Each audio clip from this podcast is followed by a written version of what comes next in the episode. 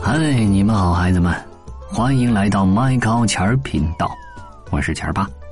故事时间就要开始喽。今天这个故事的名字叫做《图书馆里的奇妙事件》。现在开始。小老鼠正在享受夜晚的宁静，闻到了一丝狐狸的气味，接着传来了一阵响动。嘿嘿嘿，这下我要抓住你啦！嘿嘿，狐狸得意的说。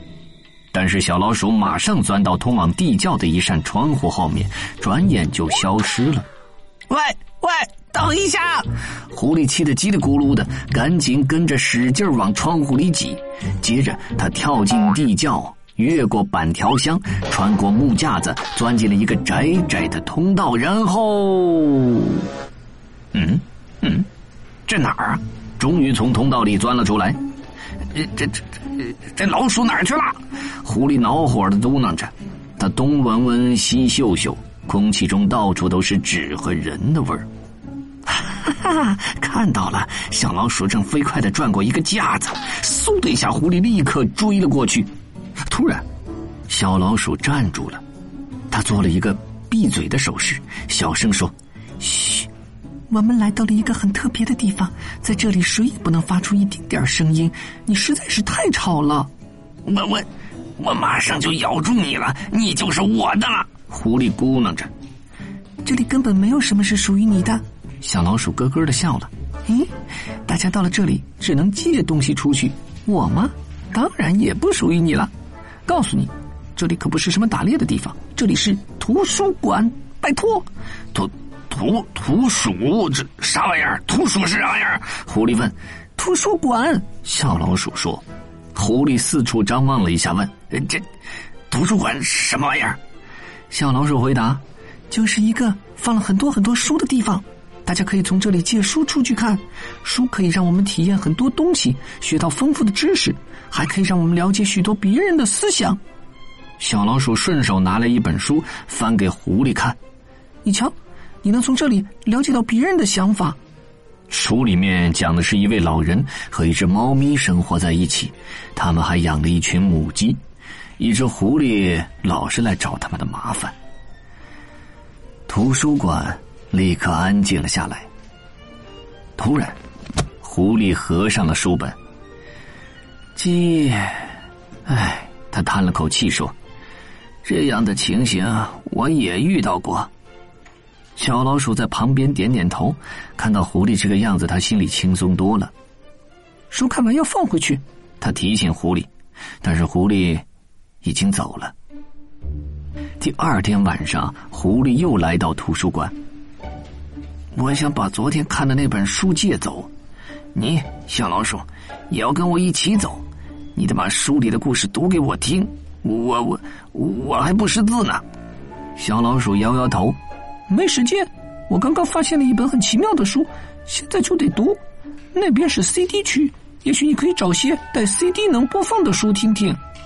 狐狸很幸运，他找到了他想要的。你可以把书和 CD 借走，但是还回来的时候一定要保持完好，不能放在嘴里嚼烂哦。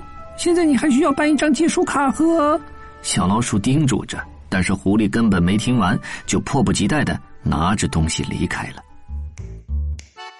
三个晚上过去后，狐狸又回来了，这回狐狸还带回来了一只母鸡，简直是太蠢了！都在我嘴里咬着了，还问我知不知道鸡骨头有多么危险？难道鸡骨头会对狐狸的喉咙和胃有危险？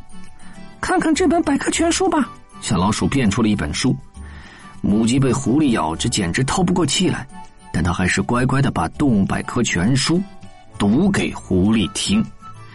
狐狸呢，接着就沉浸在各种动物百科全书、家禽养殖全书、美食菜谱书和五花八门的故事书里了。读着读着，不知什么时候，狐狸睡着了，他怀里那只母鸡也睡着了，只有小老鼠还在看呐，看呐。太阳升起来了，图书馆的门打开了，人们进来了。小老鼠摇醒了母鸡，母鸡又摇醒了狐狸。正当他们准备悄悄溜走时，母鸡看到了它的主人农夫先生。他冲着狐狸挤挤眼，悄声说：“你要是我现在咯咯的叫起来，你一定吓死了吧？”“咕咕咕！”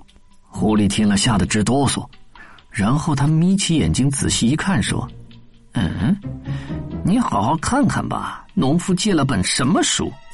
这下轮到母鸡吓死了。知道吗？